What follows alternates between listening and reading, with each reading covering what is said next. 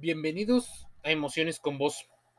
Hablemos del rol de proveedor, masculinidad y el hombre como condición o como objeto de admiración.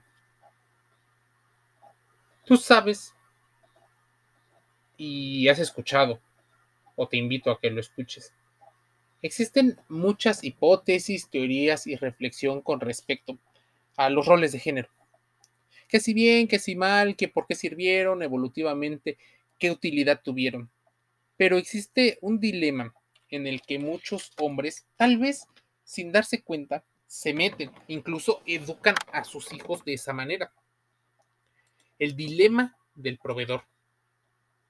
Al comprender las dificultades que pueden llegar a tener los hombres como el soporte de la familia, se pueden llegar a entender por qué incluso la presión, el estrés, el quedarte callado, se convierten en toda una un mecanismo para que los hombres cumplan con ese rol. La idea eh, original o la idea heteropatriarcal eh, sostiene que el hombre debe de ser el soporte económico de su familia. Muchas veces los hombres sostén de familia pueden carecer de estrategias para hacer frente a tensiones conflictivas entre el trabajo y el hogar. Porque más concentrados en, pues en proveer, sobre todo en el tema material, la provisión eh, normativa de las emociones queda conferida hacia las mujeres. Entonces empezamos a definir roles o actividades debido al género con el que nacimos o con el que nos identificamos o el que en teoría deberíamos de ser. Es posible que los hombres con ingresos primarios no logren equilibrar el trabajo y la vida hasta que creen eh, que su masculinidad es indiscutible. Imagínense, si no tienes dinero, muchos hombres deciden no tener hijos porque podrían eh, tener graves problemas a la hora de tenerlos a salvo. El camino de la masculinidad pendulea entre emociones y errores. En el ámbito del trabajo remunerado, esta búsqueda saca a relucir lo mejor y lo peor de muchos. Los hombres como soporte de la familia puede ser una idea que incluso hasta en los videos musicales, en las series, documentales y libros, y entre otras cosas, hacen ver a un hombre como más ganador y por encima de otros, un hombre alfa, un hombre top, un hombre de alto valor. Hay un llamado cada vez mayor a que los hombres se unan a las mujeres a las actividades del hogar y a las situaciones no remuneradas. Incluso que se lleguen a deconstruir para que se relacionen de un modo no violento en muchos de los aspectos. Pero cuando se trata de reequilibrar la división del trabajo doméstico, cerrar la brecha salarial de género o la necesidad de una licencia familiar remunerada, la percepción es que los hombres no se involucran. Así que legalmente tampoco se le da muchas eh, ventajas o compensaciones de parte de los empresarios a los padres varones, no a las mujeres, que por una situación de rol, eh, pudieran eh, tener una, un mayor involucramiento emocional con sus hijos. Según un informe que aparece en New America, la mayoría de los hombres creen que el trabajo de ciudadanos no remunerados es tan importante como el trabajo remunerado, incluido los padres de ciertas comunidades. Y así se va creando esta ese fenómeno muy común del padre ausente emocionalmente. Tal vez no es porque quiera, sino porque por el hecho de estar poseído por una idea de que la masculinidad o para ser admirado tienes solo que proveer y te evalúan según tu capacidad de provisión, deja a muchas personas y a muchas familias destrozadas por querer acumular más, más, más. Pero ¿qué pasa en un siglo XXI donde la igualdad ha llevado a ocupar más puestos laborales por parte de las mujeres, varios de los hombres, una, tienen que repensar acerca de los conceptos de masculinidad añejados, arraigados fuertemente en el pasado. También muchas mujeres se deberían de pensar qué tanto le exiges, dado que las condiciones sociales ya no están en una disparidad tan grande con respecto a las, eh, al trabajo. El silencio de los hombres choca con la realidad de que la mayoría de los papás, armados con una mayor conciencia y recursos, están tan comprometidos y atentos como siempre. Entonces, ¿qué explica ese informe que decía el New America?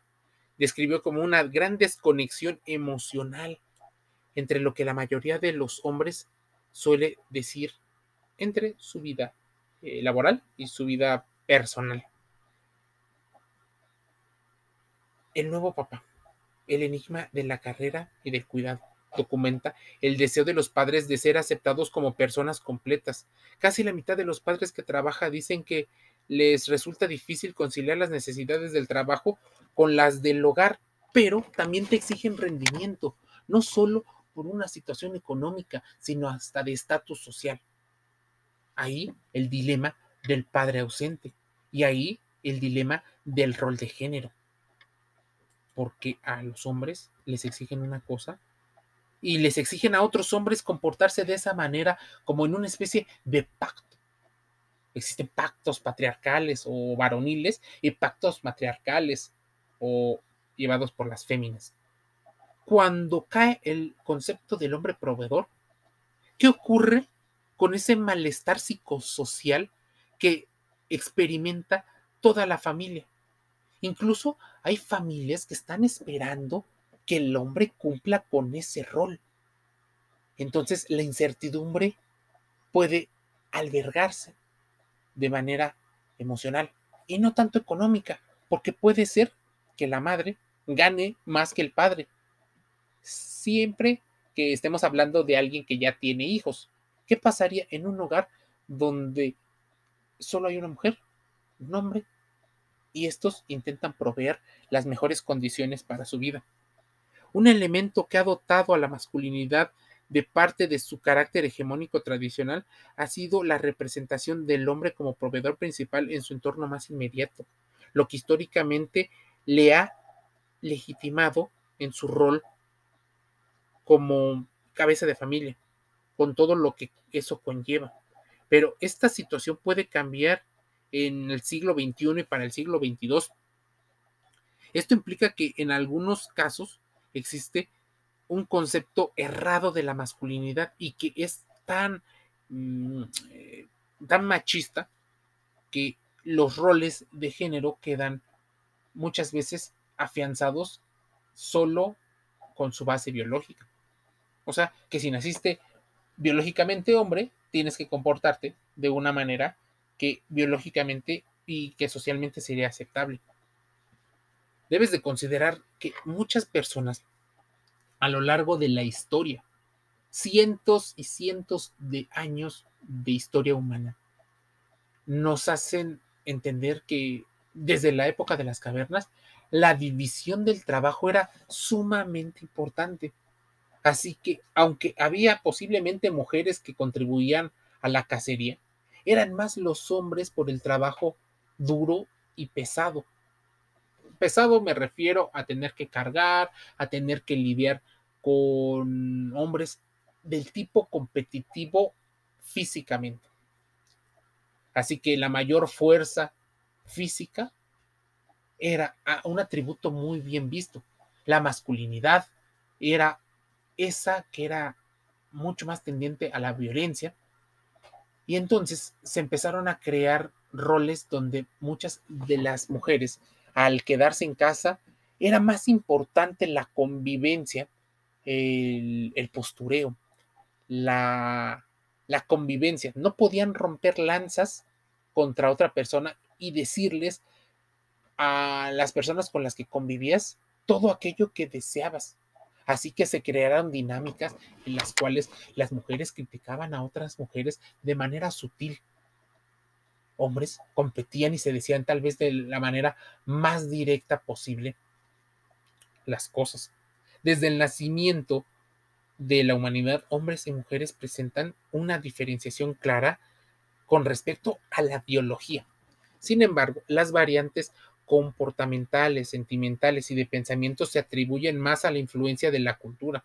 Por ello, las investigaciones pretenden conocer el significado contemporáneo del rol de género que hombres y mujeres consideran tener.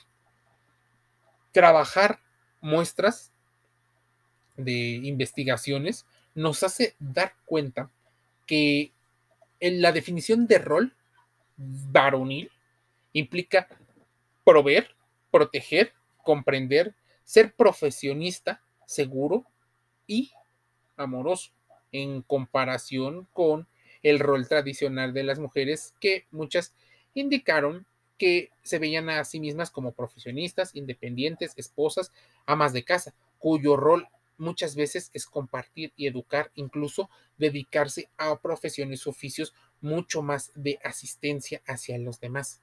Finalmente, para la definición de lo que a los hombres les toca o que aparentemente deberían de hacer, se observó que los varones se definieron como profesionistas honestos, se sobreevalúan como más inteligentes, fuertes, buenas personas, padres, libres, protectores, emprendedores en muchos casos.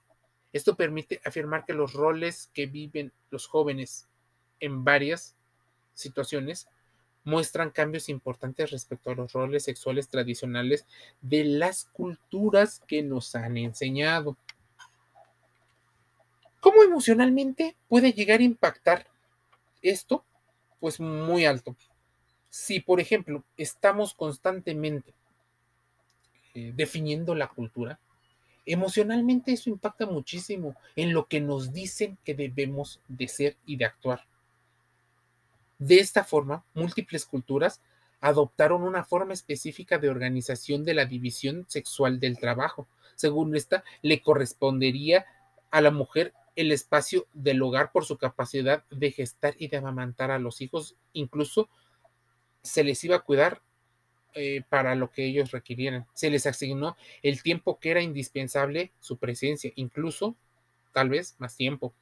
Por su proximidad espacial, se ocupó del resto de las funciones vinculadas al espacio de la casa, mientras que el hombre, en teoría, se dedicaba a la agricultura, cacería, domesticación de animales y la guerra, y por ello las mujeres hasta hoy han sido educados sobre todo para las labores domésticas, del cuidado y de la educación de la sociedad en comparación a los hombres que lo han educado como protectores del hogar a partir de acciones de de violencia, acciones de política, de verbo, de oración y de capacidad de llevar los alimentos a casa. Esta perspectiva tradicionalista cargada de normas, creencias y valores dominantes en ciertas culturas no es que ya hayan quedado atrás como un tema de moda, tiene un fuerte arraigo incluso en nuestro inconsciente colectivo y en nuestras emociones, porque nos sentimos incómodos si no cumplimos con el rol que se nos pide, pero sí queremos ser independientes. Queremos que la otra persona haga, pero no queremos hacer a veces nosotros. De esta forma surge una clara diferenciación, mientras que el sexo es una categoría biológica, con el concepto de género se hace referencia a la construcción social de hecho de ser hombre o mujer, las expectativas y valores, incluso la interrelación entre hombres y mujeres, así como la diferenciación entre las relaciones de poder y de subordinación existentes entre la sociedad.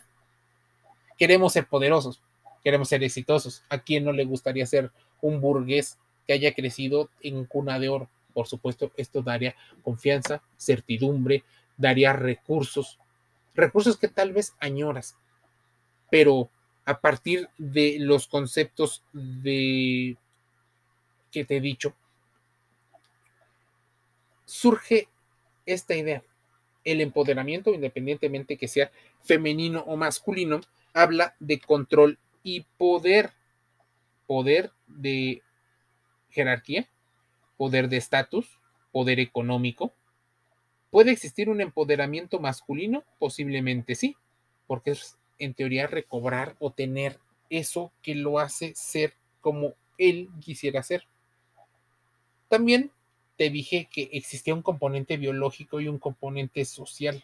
Es importantísimo entenderlo para no caer en situaciones extremistas donde consideramos que todo es un constructo social y como creemos que todo es un constructo social, entonces los hombres pueden llegar a ser otras cosas, otros objetos. ¿Te ha pasado seguramente que evalúas a una persona por esos rasgos y no sabes ni siquiera por qué evalúas con esos rasgos?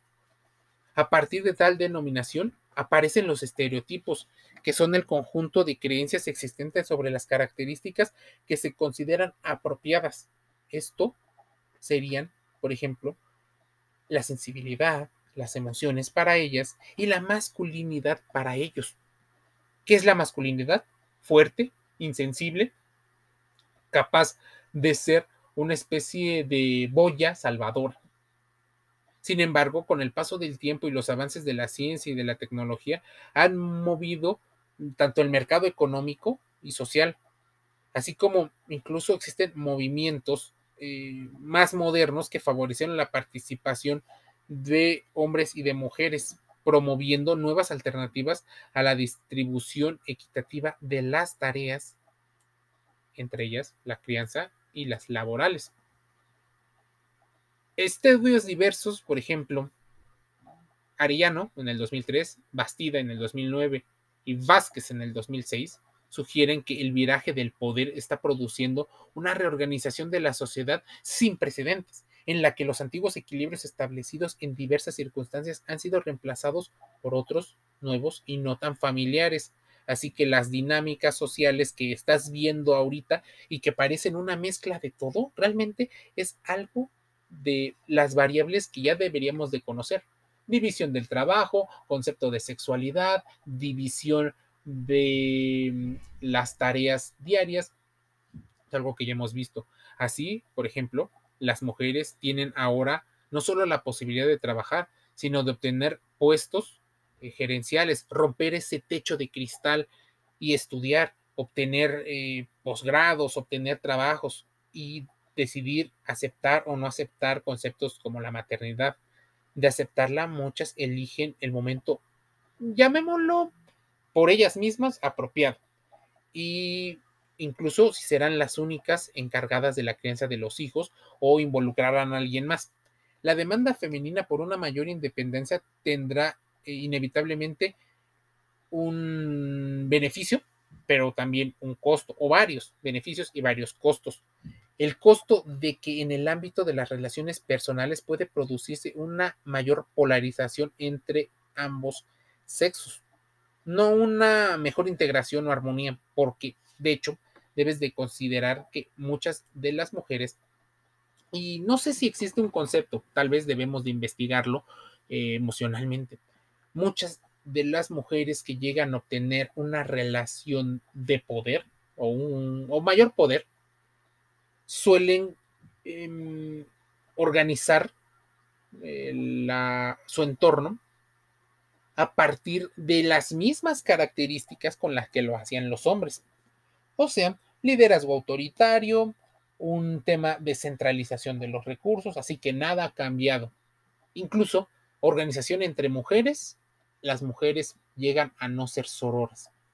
Entonces, una mujer ordenándole a un hombre pudiera ser exactamente igual en una dinámica que un hombre. Imagínense para un hombre en el trabajo que lo educaron constantemente a ser él el líder y que llegue una mujer con un liderazgo autoritario.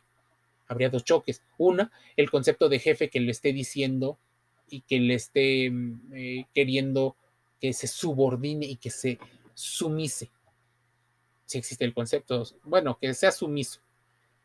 Y la otra es que es un concepto de género. Así, los roles del proveedor quedan para ese hombre eh, pues acabados. Tiene que reorganizarse mentalmente. ¿Y cómo te enseñan esa reorganización si muchas de las industrias culturales te hacen que el modelo aspiracional sea y siga siendo el tradicional y que coincidas con la élite del poder? Imagínate, te dicen que un hombre debe de ser así. Tú llegas y ves que la realidad no es así.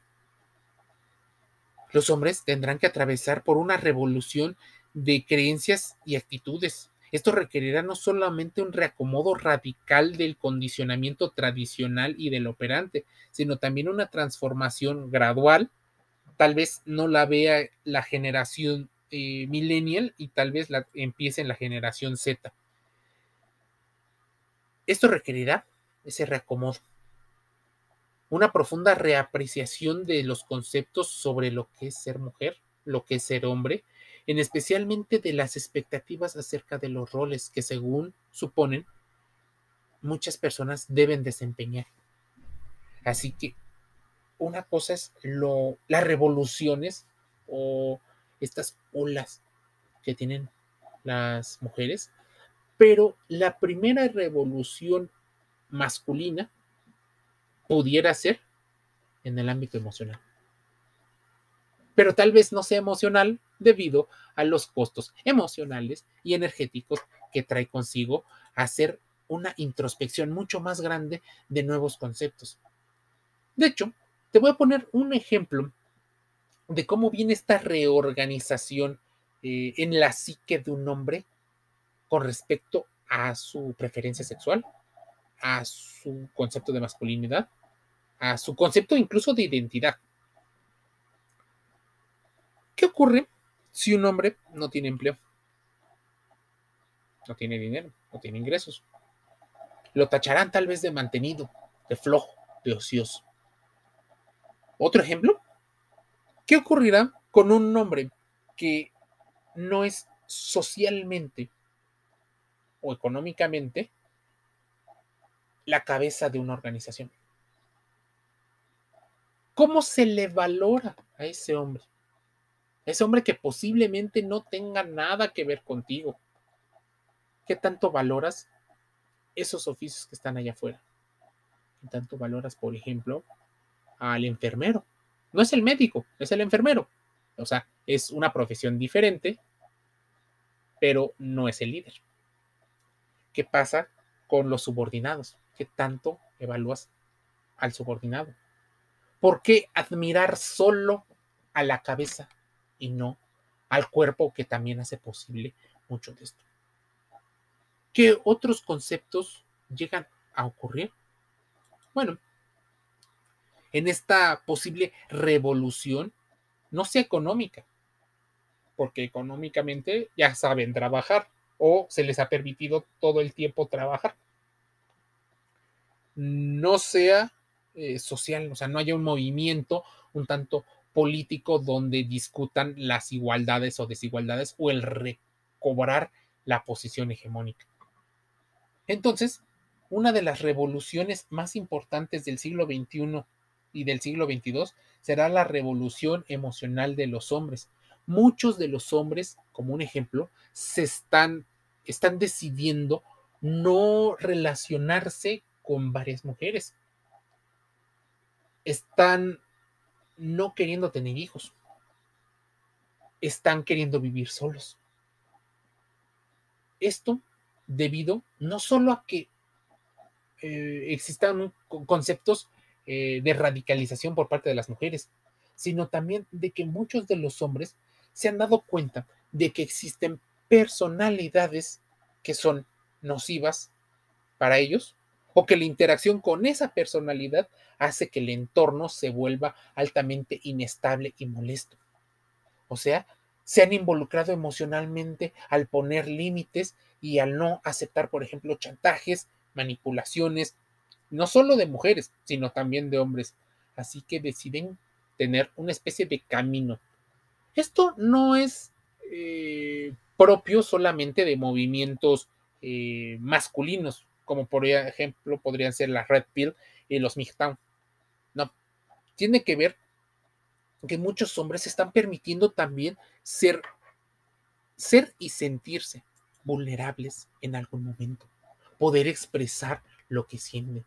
Y cuando estas emociones son infravaloradas por una persona o por un entorno, muchos de ellos deciden tener un camino diferente al que en teoría se espera de su rol de proveedor, de cazador. Entonces, ¿qué ocurrirá? Tal vez lo iremos viendo conforme pase el tiempo. Pero aquí se te comenta, evalúa tus emociones. ¿Cómo, hombre, cómo te sientes?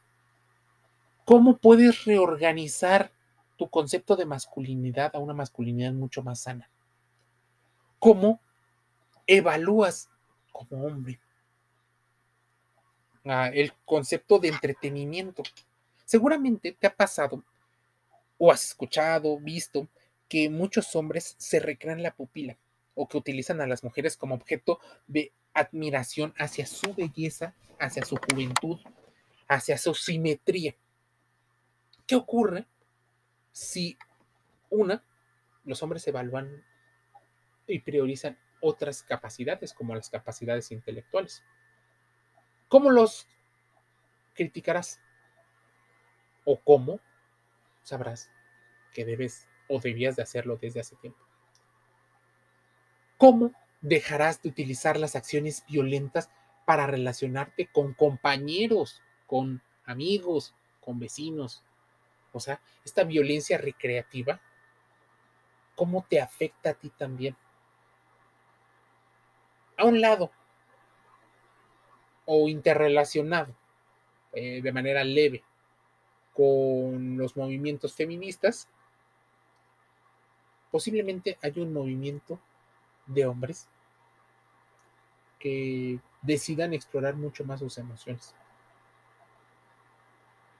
Si tú como hombre no les permites expresar dolor, ira, ansiedad, tristeza, depresiones, alegrías en un espacio seguro, posiblemente se seguirán repitiendo situaciones donde las adicciones, el alcoholismo, tengan que ser sublimados porque no se les enseña a expresarse. Emociones con voz. La reflexión acerca de roles de género, de masculinidad, de expresión. Sirva este canal para eso, para que hagas la reflexión y te tomes un tiempo para hacer algunas evaluaciones. Hazlo gradual, hazlo poco a poco. Escucha tal vez uno de los podcasts que tenemos. Puedes escuchar durante más de año y medio uno diario para que vayas anotando y reflexionando cosas que son importantes. Estamos en Spotify gratis, en Google Podcast, en Amazon Music Audible, Apple Podcast, iTunes, Deezer, Anchor FM, iHeartRadio y otros canales. Es más, eh, estamos trabajando para poder llevarlo a otros canales, tal vez YouTube, tal vez TikTok, para que hagas la reflexión y amplíes tu conocimiento de inteligencia emocional. Es importante para tu salud emocional. Te envío un saludo y nos escuchamos el día de mañana.